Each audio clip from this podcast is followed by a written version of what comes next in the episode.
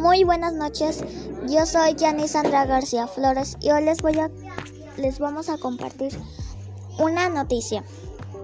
Grupos criminales están detrás de la toma de casetas. Gobierno de Morelos. El gobierno estatal confirmó que grupos criminales contratan a personas para tomar las casetas del Estado y pedir cuota, a quienes le pagan 1.500 pesos. Luego de la detención durante martes y jueves de un total de 146 personas vinculadas a la toma de casetas y cobros ilegales en Morelos.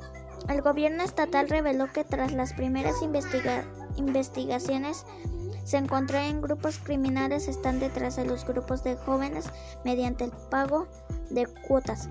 En, en una rueda de prensa de la Mesa de Seguridad del Estado encabezada por el gobernador Cuauhtémoc Blanco, la titular de la Fiscalía de Delitos de Alto Impacto FDAI.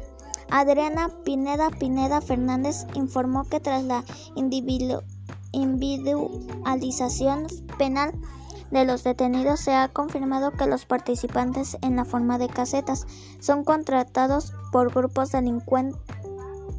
delincuenciales del estado de Guerrero que les pagan hasta 1.500 pesos diarios.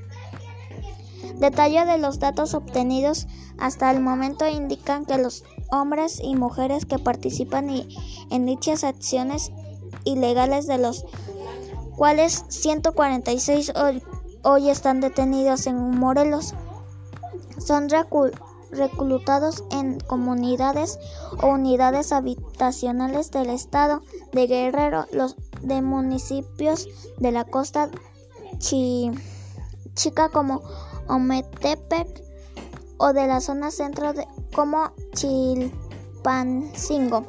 Y estas fueron las noticias de hoy.